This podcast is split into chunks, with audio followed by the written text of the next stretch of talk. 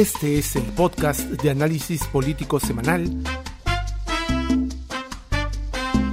Se tenía que decir.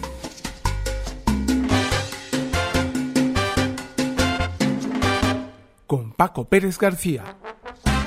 ¿Qué tal amigas, amigos? Bienvenidos, bienvenidas a una nueva edición de nuestro podcast Se tenía que decir, el episodio número 11 de esta segunda temporada yo soy Paco Pérez García, arroba Paco al Sur en Twitter, en Instagram y en TikTok, donde vamos a compartir, como todas las semanas, ya luego de nuestro retorno, eh, los bytes, las declaraciones de las personas con, los cuales, con las cuales venimos conversando y dialogando en este podcast, analizando los hechos de la coyuntura nacional. Vamos a hablar eh, más adelante con Julio Arbizu, ex procurador anticorrupción, a propósito de la inminente llegada, el inminente retorno de Alejandro Toledo Manrique, quien está en los Estados Unidos y eh, tiene un, amigo, ¿no? Que evita que lo, que lo graben, hace así unos pasitos medio raros.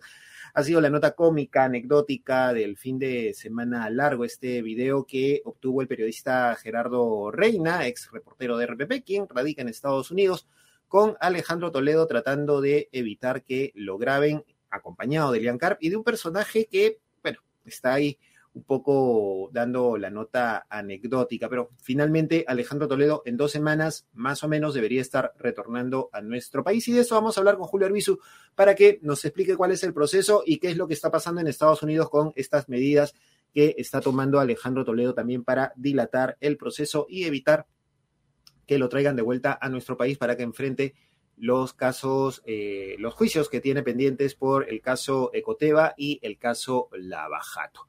Recuerde que pueden brindarnos su apoyo, su respaldo para continuar con este programa y otros proyectos de Espacio Libre y Paqui Media Comunicaciones a nuestro Yape y a nuestro Plin. Quienes nos ven en YouTube encuentran aquí los códigos en la parte superior de la pantalla y a quienes nos escuchan en podcast les damos el número telefónico 993-898-570. 993-898-570 o se pueden suscribir también a nuestro Patreon www.patreon.com slash espacio libre 1 www.patreon.com slash espacio libre 1. Espacio al comienzo sin E, empieza con S por si acaso, para que puedan suscribirse también y obtener las últimas informaciones, los últimos proyectos que venimos realizando. A ver, vamos con el tema principal de la jornada y es que en Semana Santa, en fin de semana largo, no han descansado las denuncias y las últimas implicaciones que, eh, o los últimos casos que implican a congresistas y es que con su noventa y tanto por ciento de desaprobación siguen ganándose a pulso el repudio de la gente. Y es que hay nueva denuncia sobre recortes de sueldo en el Congreso de la República. Tenemos más congresistas mochasueldos. No solamente fue el caso de Heidi Juárez y de la congresista borrachat Rocío Torres, que eh, presentamos la semana pasada, el cual comentamos la semana pasada, sino que ahora también se suma el caso de la congresista castillista Katy Ugarte miembro de Perú Libre y exministra del régimen de eh, Pedro Castillo. De acuerdo con el programa periodístico Cuarto Poder, uno de los trabajadores de confianza de la congresista Ugarte, el señor Wilber Felices Villafuerte, era el encargado de recibir el dinero destinado a mejorar la imagen pública de la parlamentaria, pagos que han sido confirmados por la prensa cusqueña. Al mismo estilo de la congresista borrachat que utilizaba su sobrino, la congresista Katy Ugarte termina utilizando a un, eh, a un amigo, ¿no es cierto?, que se encarga de hacer la bolsa respectiva. Y este es un modus operandi bien, bien burdo, en realidad, ¿no? Porque congresista ingresa al poder legislativo, ¿no es cierto?, después de las elecciones y tiene que conformar su buró, ¿no? La gente con la que va a trabajar en su despacho que incluye asesores, abogados, eh, comunicadores o periodistas, ¿no es cierto?, que forman parte de ese equipo secretarias también para el secretarias, secretarios, asistentes para el despacho, ¿no es cierto? Y lo decíamos la semana pasada, el costo más bajo del sueldo, el, sueldo más bajo en el Congreso de la República bordea los 2.500 aproximadamente, que 2.500 soles, que es para técnicos que no tienen formación universitaria, que tienen formación secundaria completa o algo de educación técnica, ¿no? Los técnicos ganan 2.500 soles y los asesores pueden llegar a ganar hasta 8.000 o 9.000 soles aproximadamente según la escala de, eh, de trabajos que está aprobada por el Congreso, por el reglamento del Congreso de la República. Ahora, saquemos la línea, pues si a cada uno de estos trabajadores se le saca entre 10 o 15% mensual, es una bolsa bastante interesante, bastante rica la que se maneja y que puede ser utilizada como caja chica para los congresistas o para sus gastos de imagen, como es el caso que se ha conocido este fin de semana de la congresista Katy Ugarte. Es decir, este personaje, Wilber Felices, recolectaba las comisiones, ¿no es cierto? el pago, el sueldo a través de, lo, de las transferencias, etcétera, y luego con esta bolsa iba al Cusco y le pagaba a algunos medios cusqueños para levantar la imagen de la congresista.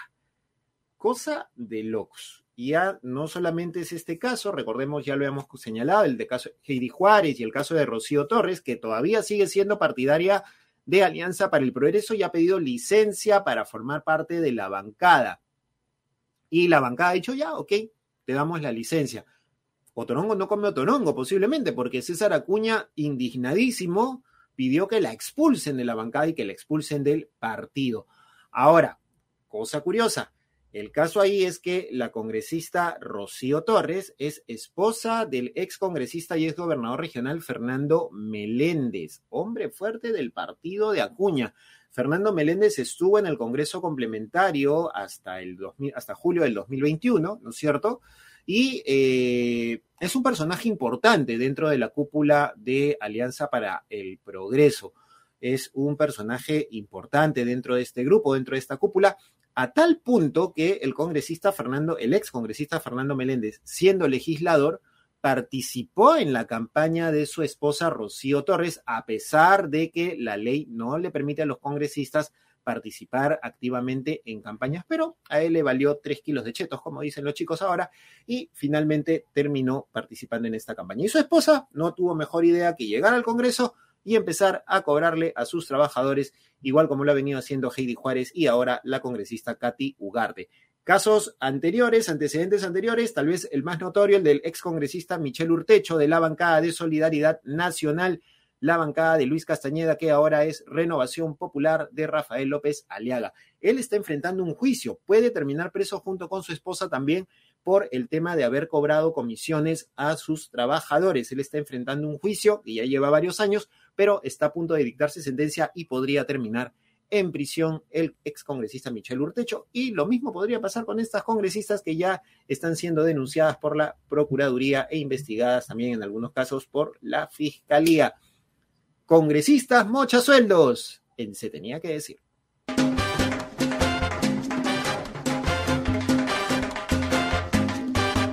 Y bien, continuamos aquí en nuestro podcast. Se tenía que decir, estamos en nuestra sección Los Bytes, extractos de videos, audios, imágenes que han marcado tendencia durante la semana y que son temas comentados también en redes sociales y en los medios de comunicación. Empezamos en Piura, donde eh, todavía la gente está siendo afectada por las lluvias, huaicos e inundaciones que se siguen produciendo casi todos los días por lo menos pasan dos días de tranquilidad y luego empiezan nuevamente las lluvias y esto está afectando mucho a la población que está viendo perder su, eh, sus viviendas, sus pertenencias, etcétera, etcétera, y sus lugares de trabajo.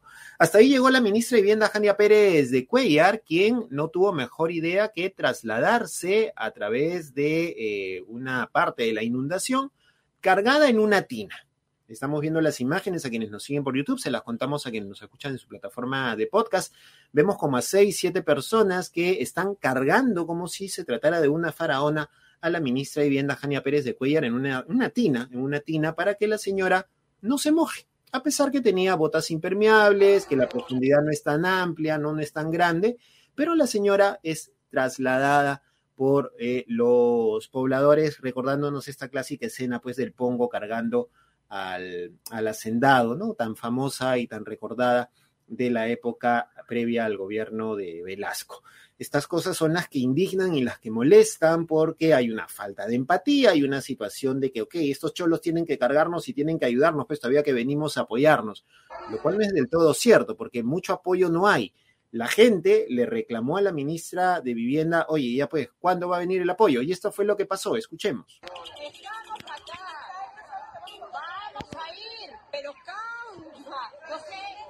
cómo estamos. ¿Cómo no te voy a hasta arriba? Escúchame, estamos trayendo la motobomba. Escúchame, estamos trayendo una motobomba. Vamos a traer otra más.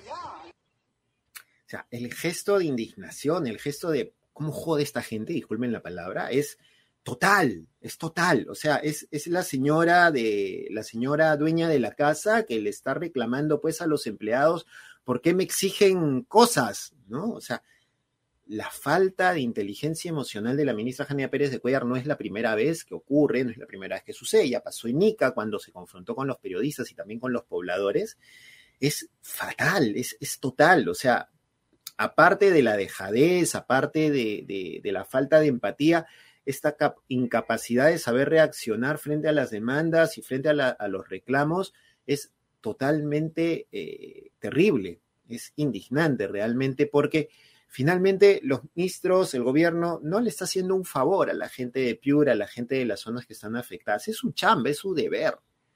Y si no ha habido un adecuado, un adecuado trabajo de prevención, que ok, no será culpa de la señora Boluarte, seguro tampoco será culpa de Castillo, tal vez viene de gobiernos anteriores, pero vamos, ellos son los que están ahorita al frente y ellos tienen que tener imágenes distintas, tienen que tomar decisiones y no solamente pues pararse a gritarle a la gente o dejar que los carguen en una tina para evitar mojarse o subirse al helicóptero y poner el dedito señalando hacia allá está cayendo el huaico, ¿no? Ni pararse frente a un croquis elaborado a mano, hecho posiblemente por algún eh, afanoso asesor.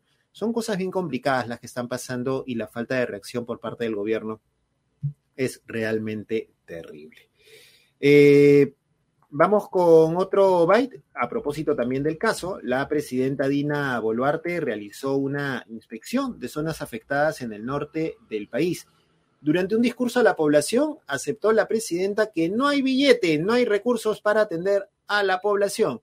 Escuchemos qué dijo la presidenta Dina este Boluarte. gobierno, que tiene tres meses recién, ha encontrado un estado desabastecido.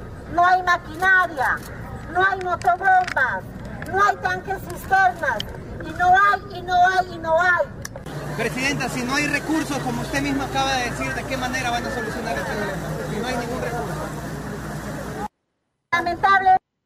Se queda callada ante la pregunta del periodista de Latina, quien eh, le increpa pues a la presidenta. Si no hay recursos, entonces ¿cómo van a atender a la población?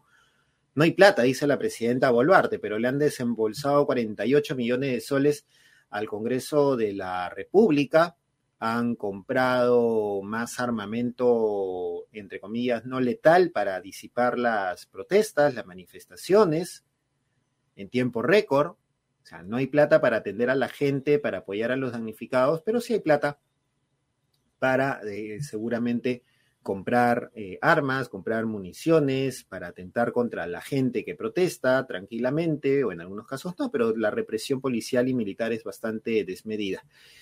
Eh, la mañana de este lunes, a pesar del silencio de la presidenta, reapareció en la base naval del Callao, no para visitar a Montesinos, sino para darle la partida al buque, multipropósito eh, de la Armada Peruana, el BAP Pisco, quien eh, que está partiendo con ayuda humanitaria hacia el norte del país y está previsto que llegue, si estamos escuchando esto todavía el lunes, está previsto que llegue este martes por la tarde a la zona norte del territorio nacional para atender a las poblaciones del país. No hay plata, mandemos barquito, pero sí hay plata para comprar otras cosas.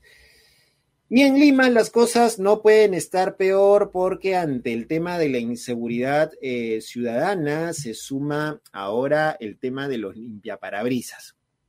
Estos señores, estos jóvenes que paran en los semáforos, ¿no es cierto?, en cualquier cruce importante de la capital y te lanzan el detergente con agua en el parabrisas y te limpian. Esto en el caso de los más agresivos, ¿no? Porque hay otros que sí te piden permiso, en fin, hay de todo en este universo eh, de los limpiaparabrisas. Pero lo que ha llamado la atención es que esta, la semana que pasó, un ciudadano, un migrante venezolano, terminó asesinando a un conductor, a un chofer en el centro de Lima, pues este se negó a que le limpiaran el parabrisas. Eh, este tipo agredió, atacó el vehículo, el chofer no tuvo mejor idea que bajarse a confrontarlo y este eh, limpiaparabrisas, con unas tijeras que tenía, le clavó las tijeras en el corazón, en el pecho, afectando el corazón, y obviamente a los minutos, a las horas, la persona falleció. ¿Qué es lo que ha hecho la Municipalidad de Lima de nuestro señor alcalde Rafael López Aliaga? Ha anunciado que va a sacar una, eh, una ordenanza para que se prohíba el trabajo de los limpiaparabrisas en toda la ciudad de Lima. Pese a, pesar de ello también, el alcalde de Surco, Carlos Bruce, ha sacado ya una ordenanza, uno, prohibiendo el trabajo de los limpiaparabrisas en todo el, en todo el terreno, en todo el espacio de Surco, y aplicando multas a los conductores que permitan la limpieza de los parabrisas. ¿Y cómo va a ser Techito Bruce para confirmar que a uno no le lanzaron el detergente encima del carro y que no lo llamaste para que buenamente viniera a limpiarte la luna? A ver, escuchemos lo que dijo el congresista Carlos Bruce este fin de semana en declaraciones a Latina a propósito de esta ordenanza, tratando de explicar lo que ha publicado hablando en el caso de la multa de servicio de lavado, donde hay algo consensuado. Obviamente si viene alguien y te tira, te tira líquido y te limpia la luna y tú no has autorizado, pues no, eh, es tu culpa, en ese caso no se te multa. Eh, pero cuando tú contratas servicio de lavado de carro, mientras voy a comprar que me lave mi carro, ya esa actividad eh, sí está multada para los dueños de los vehículos. Eso ya no se puede hacer si no les va a caer una multa. Mm, ya, ok más o menos queda claro, ¿no? Ahora, el tema es, ¿hay la capacidad suficiente de, tener serenos que estén vigilando y constatando, sacando del camino a los lavadores de carros, a los limpiaparabrisas? Es un poco complicado el, el panorama y nuevamente se va por lo más fácil, ¿no? Vamos a prohibir la actividad. Hay gente que trabaja de manera honesta en estos, en estos servicios, como lavadores de autos, como limpiaparabrisas, uno en sus barrios seguramente conoce personas que tienen años haciendo este trabajo, personas mayores que se dedican a esta labor y se van a ver perjudicados por unos cuantos miserables que terminan aprovechándose de esta situación y aprovechan para violentar, para robar, para agredir, para asesinar, que esto ha sido lo más grave, ¿no es cierto? Entonces, no es la solución. El ministro de Trabajo, en una de las pocas declaraciones acertadas que ha tenido, ha dicho que el trabajo de limpiaparabrisas es un trabajo, sí, informal, pero no necesariamente tiene por qué ser estigmatizado. Y eso es algo que habría que tomar en cuenta. Lo informal no necesariamente es ilegal, y eso hay que tenerlo muy en claro. Empadronar a los limpiaparabrisas, no sé si sea la mejor solución. Por ahí se planteó esa, esa posibilidad.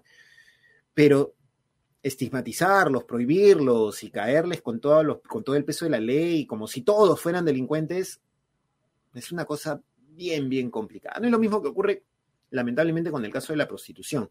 La prostitución per se no es un delito, el delito es el proxenetismo, pero tampoco se evalúa quiénes son los que ejecutan esta actividad, quiénes son las mujeres que se tienen que dedicar a esto por una serie de situaciones y no se analiza el tema de la explotación sexual, el tema de la, trata de personas, sino que todo se, todo se niega, todo se, anula, todo se, se, cancela. Y en el caso de los lavadores de autos también.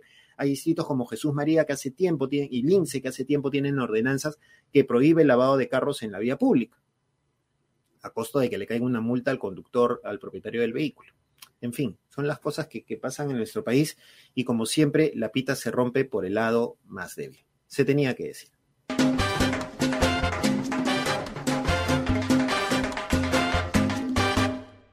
Bien, continuamos en nuestro podcast. Se tenía que decir y estamos en esta oportunidad en la conversa, eh, hablando con el ex procurador anticorrupción Julio Arbizu, a quien le damos la más cordial bienvenida a nuestro espacio. Julio, ¿qué tal? ¿Cómo está? Muy buen día, bienvenido. Buenos días, eh, gracias Paco, un gusto conversar contigo. Bien, eh, lo que nos convoca es, ya lo hemos anunciado un poco al inicio del, del, programa, analizar esta situación en la cual se encuentra el expresidente Alejandro Toledo, él, eh, bueno, finalmente se canceló su orden de detención en los Estados Unidos, pero continúa el proceso de extradición. Hay un proceso de extradición, digamos, pendiente, está bastante vivo el, el proceso. Sin embargo, hay una serie de argucias legales que se estarían utilizando para dilatar más este proceso y que Toledo todavía se mantenga en los Estados Unidos. Cuéntenos un poco cómo está viendo usted este, este proceso, cuáles son los siguientes pasos que se deberían dar y cómo está reaccionando un poco el Estado peruano frente a esta situación. Bueno, a ver, eh, un proceso de extradición tiene dos caras eh, que hay que resolver. Eh, una que tiene que ver básicamente con el mismo procedimiento judicial que se ha seguido ante los tribunales norteamericanos, sean los tribunales federales o el Tribunal Federal o los tribunales este, que han llevado el proceso inicialmente eh, y eh, otro político que tiene un carácter más bien de revisión de si el pedido del país requirente tiene que ver o no con cuestiones políticas o es una persecución penal eh, en función a los delitos cometidos. ¿no? las ambas decisiones han finalmente terminado en la aprobación de la extradición. Sin embargo, lo que entiendo que ha hecho la defensa del señor Toledo es aprovechar eh, el sistema norteamericano que concede una posibilidad de un recurso de emergencia, que está sustentado, entiendo yo, en cuestiones formales, vale decir, no sabemos ahora, sería especular, pero probablemente sea que hay algún tipo de error en fechas, en nombres, ¿no? Y frente a esa posibilidad, la justicia norteamericana eh, concede esta impugnación, suspende por 14 días, entiendo yo, la entrega del señor Toledo para fines de la, con fines de la extradición y lo que ha pasado después es un levantamiento de eh, la orden de arraigo en la medida de esta, de esta eh, concesión de la justicia norteamericana.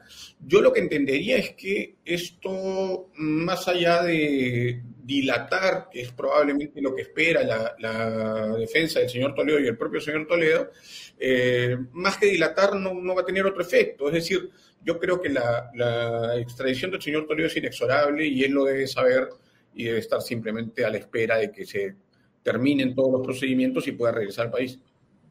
Ahora, la defensa de Alejandro Toledo ha argumentado, entre otras cosas, la coyuntura política, la situación que se está viviendo ¿no? actualmente con estas protestas contra el gobierno de Dina Boluarte, un poco toda esta situación que vivimos, como, un, ah, como una tingencia para evitar que en todo caso Alejandro Toledo pueda venir porque se considera, dice la defensa, que hay un ambiente político bastante cargado y habría una intención de sortear cabezas, digamos, un poco desde el punto de vista de la, de la justicia. ¿Es tan así? ¿Esta crisis política que estamos viviendo puede incidir en atentar, entre comillas, contra los derechos del expresidente Alejandro Toledo? A ver, eh, la decisión de la decisión política respecto de si eh, el requerimiento del país solicitante tiene un trasfondo político, ya se tomó, esa decisión está tomada y el Departamento de Estado norteamericano ha señalado que no hay ningún tipo de, eh, eh, digamos, argumento político que sustente el pedido de extradición y por eso lo ha concedido. Eh, ahora, ciertamente lo que vaya a pasar frente a la llegada del señor Toledo, el aprovechamiento que pueda hacer de eso el gobierno, pues escapa absolutamente de la voluntad y de los argumentos que el Estado peruano en su momento exhibió para solicitar la extradición. ¿no? sin embargo, vale sí eh, ponerse a pensar si, si acaso eh, el, gobierno de la señora Boluarte, que ha sido pródigo no solamente en, muerte, sino eh, ya, ya empieza a hacerlo también en una cantidad de irregularidades, trate de usar esto como una eh, una balsa de, salvación en medio de la tormenta. Ahora, recordamos que uno de los casos por los que se está trayendo Alejandro Toledo, además del caso Ecoteva, es por sus implicancias también dentro de este gran caso que es eh, Lavajato. No solamente está Alejandro Toledo implicado en este caso, hemos tenido, bueno, el fallecido expresidente Alan García, Pedro Pablo Kuczynski, el mismo Yantumala, Susana Villarán, Castañeda, que también ya, ya ha fallecido, Luis Castañeda, que también ha fallecido, pero de los que quedan, ¿no? de los que están todavía implicados en este caso, ¿qué tanto podría impactar en el megacaso Lavajato aquí en Perú el retorno de Alejandro eh, Toledo con miras a resolver también casos que están pendientes eh, con otros protagonistas? Sí, yo creo que es importante en la medida en que este es un caso eh, que puede avanzar más rápidamente a la llegada del señor Toledo al Perú. Recordemos además que uno de los delitos que se le imputan es el delito de lavado de activos, que es también el delito eh, imputado en varios de esos casos, de esos casos similares en, complicidad con, con, con Odebrecht y sus funcionarios. Eh, de tal manera que, no solamente este caso puede sentar un precedente importante respecto de los demás, los que vengan después, sino que incluso eh, la presencia del señor Toledo puede animar a otras personas a contar ¿no? lo que realmente pasó eh, y, creo dar claridad no solamente al caso del señor Toledo, sino a otros casos similares de sobornos a funcionarios, altos funcionarios peruanos respecto de, de, de Odebrecht. ¿no? Y, con respecto al, impacto político que, tendría el, proceso de extradición, ya lo hemos mencionado respecto a los posibles aprovechamientos, este posible uso de una, de una balsa ¿no? de, salvación o una pantalla, una pantalla para el gobierno de, de, Boluarte. ¿Qué tanto le implicaría políticamente a Alejandro Toledo, a su futuro político, el, el hecho de regresar, ser sometido a la justicia y posiblemente enfrentar una, una sentencia negativa con, con prisión incluida? Mira, yo te diría en circunstancias normales que un, eh, un proceso como el que se sigue contra Toledo y unos cargos contundentes, eh, digamos, plagados de indicios razonables, encadenados, que llevan a pensar en la responsabilidad penal del señor Toledo, pues acabaron con su carrera política. Sin embargo, en el Perú nada es definitivo y mucho menos eh, la, carrera política de nuestros peores representantes políticos, ¿no?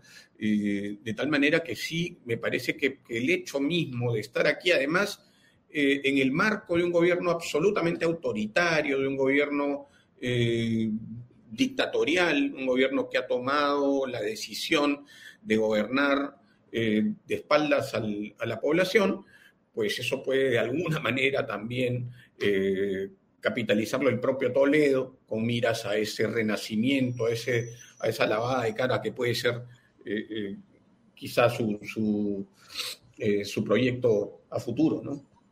O sea, podría ser un boomerang positivo, digamos, para, para el futuro sí, político. Sí, sí, como para cualquiera de ellos. Finalmente, a pesar de la contundencia de los indicios o lo que sabemos ahora públicamente, eh, no podemos estar seguros plenamente de una sentencia condenatoria. Es decir, eh, en, los, eh, en los procesos penales es imposible hacer una, un, pronóstico certero, ¿no? porque ahí hay por, ese, en ese camino suceden una serie de situaciones que tienen que ver con la formación de los jueces, con sus propias miradas e interpretaciones de la ley.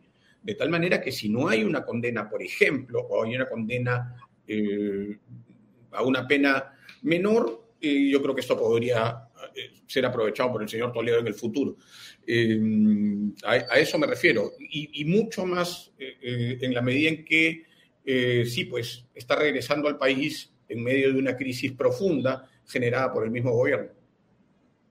Bueno, se acusa, se acusa la justicia eh, peruana, hay sectores que señalan que la justicia peruana es demasiado garantista, ¿no? Con, los procesados, con los reos, etcétera. Eh, y sin embargo vemos lo que ocurre en Estados Unidos, que le responden a cualquier pedido inmediato a, a Alejandro Toledo y a otros personajes, ¿no? Les responden inmediatamente a cualquier pedido y les brindan estos espacios de dos semanas, de poder, de poder apelar, de poder eh, rebatir algunos, algunos argumentos. ¿Es demasiado garantista la justicia en, los Estados Unidos o, en todo caso forma parte del debido proceso para evitar después eh, eh, que el acusado se, agarre de estos argumentos para decir que lo han, que lo han violentado jurídicamente? yo creo que es importante, o sea, a ver, te, lo dice alguien que, ha estado del otro lado en algún momento, es decir, yo he sido procurador y me interesaba, nos interesaba como representantes del Estado que, eh, que los procedimientos apuntaran a asegurar que los procesos fuesen, eh, se llevasen a cabo sin perturbación, eh, que, los que estaban los que tenían que afrontar esos procesos penales no, no eludieran la justicia, no entorpecieran la actividad probatoria, ¿no? Pero efectivamente hay algo muy importante que no debemos olvidar, que es el debido proceso. Y eh, todas las reglas garantistas que apunten a consolidar el debido proceso deben ser respetadas. Eh, sí, es una justicia garantista, ciertamente. Yo no creo que la justicia peruana sea necesariamente garantista en, en, ese, nivel. Pero insisto, creo que, está bien. Ahora, ciertamente, si esto tiene que ver, como te decía al principio, con un asunto de forma, básicamente, con errores que, pudiera haber cometido, que se pudieran haber cometido en el marco del proceso de extradición, pues obviamente eh, hay que solucionarlos y una vez que eso ocurra, yo creo, como te decía también, creo que la extradición sería inexorable. Eh, un poco para cuestiones didácticas. Digamos que en dos semanas o menos la justicia estadounidense decide rechazar este pedido de Alejandro Toledo y finalmente opta, por lo que parece ser el camino, de eh, aprobar la extradición o de brindar la extradición o que ésta continúe su curso. ¿Cuál sería el proceso eh, inmediato? ¿Cuáles son los siguientes pasos que se deben tomar desde la justicia de Estados Unidos y desde la justicia peruana para concretar eh, el arribo de Alejandro Toledo a nuestro país? Yo creo que ya después de eso solamente quedaría ponerse de acuerdo entre el país requiriente y el requerido en las condiciones del traslado del señor Toledo, ¿no? Es decir, eh, cuál será la, la, eh, la, vía que se utilizará para su regreso al país, quiénes lo acompañarán, cuál será la ruta. Tipo de, y ese tipo de cosas logísticas, ¿no? Ya, ya como, como decíamos, la decisión está tomada eh, y esto ha sido una pausa, una pausa dilatoria empleada por la, por la defensa, pero que tiene su eh, sustento, como te decía, probablemente en causas eh, formales. ¿Existe la viabilidad o la posibilidad que se convierta esto en una situación de expulsión si es que se sigue dilatando el tema o se puede continuar por el cauce de la extradición? A ver, sí, eh, la, expulsión tiene otras, eh, otros requisitos, otras, otras eh, consideraciones, ¿no? Yo creo que esto va, a ver, tampoco podemos ser este, pitonizos y esperar que, lo que digamos se, va a cumplir, pero yo lo que creo es que en 14 días más la justicia norteamericana tomará la decisión de ratificar o aceptar la, lo que ya se, ha ya se ha decidido, que es la extradición del, del, del señor Toledo al Perú. Uh -huh. Muy bien, entonces estaremos al pendiente de ver cuáles son las decisiones que se toman desde Estados Unidos y cómo esto, como ya lo hemos conversado, podría impactar en todos estos procesos que se están siguiendo del caso Lavajato. Eh, Julio Arbizu, muchas gracias por estar con nosotros y por estar aquí en Se Tenía que Decir y estaremos pues al pendiente y seguramente conversaremos en un par de semanas, tal vez más, tal vez menos, cuando Alejandro Toledo esté por aquí en nuestro país. Muchas gracias. Muchas gracias a ti, Paco. Un abrazo. Julio Arbizu, ex procurador anticorrupción, estuvo con nosotros. Él también es eh, integrante del de, eh, estudio jurídico Arbizu y Gamarra y ha estado conversando con nosotros respecto a lo que será la situación de Alejandro Toledo aquí en nuestro país, de concretarse ya en un par de semanas esperamos este pedido de extradición para su pronto retorno al territorio nacional. Volvemos con más aquí en Se tenía que decir.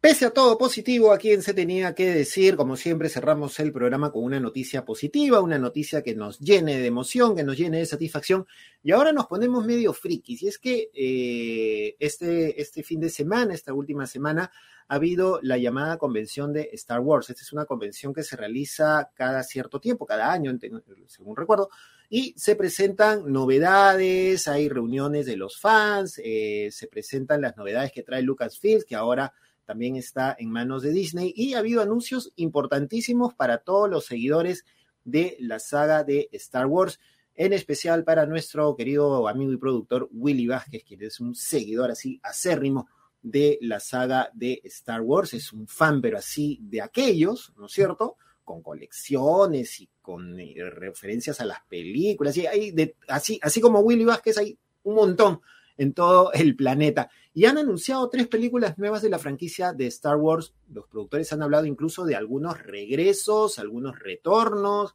dentro de estas películas, pero lo más llamativo ha sido el retorno, la aparición de la actriz Daisy Ridley o Radley, quien eh, interpreta el personaje de Rey, este personaje que hemos visto en la última trilogía de Star Wars y que llega a pasar este camino a convertirse también en la nueva Jedi, la nueva sucesora de la dinastía Skywalker y ella va a estar apareciendo en una de estas anunciadas series. Son tres películas que van a estar llegando al universo de Star Wars y que van a analizar mucho más en profundidad el universo de los Jedi y este retorno, esta especie de resurrección de la Orden Jedi que, como recordamos, quienes siguieron la trama, se vio bastante afectada, ¿no es cierto? Después de esta trilogía de la 4 a, la 6, ¿no es cierto? Y de la 7 a la 9 ha sido un poco el retorno, el regreso de esta dinastía Jedi. Y ahora estas tres nuevas películas, nos vamos a ir hasta el episodio 12 ya, van de alguna forma a traer eh, detalles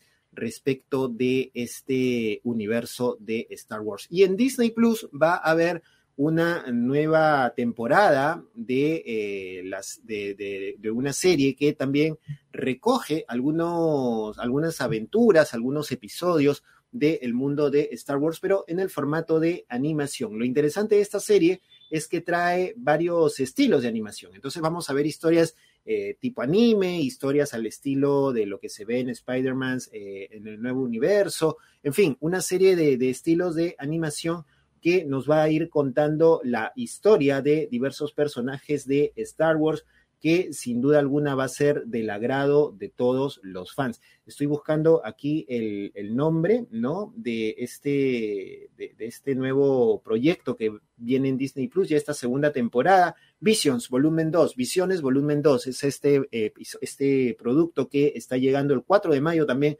a la plataforma de streaming y que cuenta con nueve cortos que serán sin duda alguna del agrado de los seguidores, los fanáticos de Star Wars. Así que tenemos Star Wars o como le decían en los setenta y tantos, en el ochenta y tantos, la guerra de las galaxias.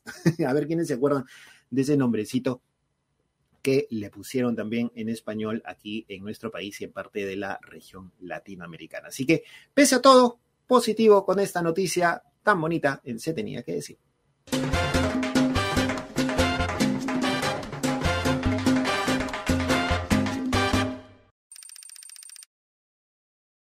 Y bien, llegamos al final de este episodio número 11 Se Tenía que Decir. Ya saben que nos encuentran en su plataforma favorita de podcast y a quienes nos sintonizan, damos quienes nos ven a través de YouTube. Estamos en el YouTube de Espacio Libre, www.youtube.com slash espacio libre. Ahí nos pueden encontrar y pueden encontrar todos los episodios previos también a este programa. Yo soy Paco Pérez García, les agradezco por estar con nosotros y recuerden que también nos encuentran como Paco al Sur, arroba Paco al Sur en TikTok, en Instagram y en Twitter para comentar también los hechos de la jornada, los, los bytes que van saliendo de este programa, lo que hemos venido conversando con Julio Arbizu, en fin, ahí hay bastante material que podemos ir comentando y analizando en el transcurso de la semana. Nos encontramos dentro de algunos días, la próxima semana, en una nueva edición de Se tenía que decir.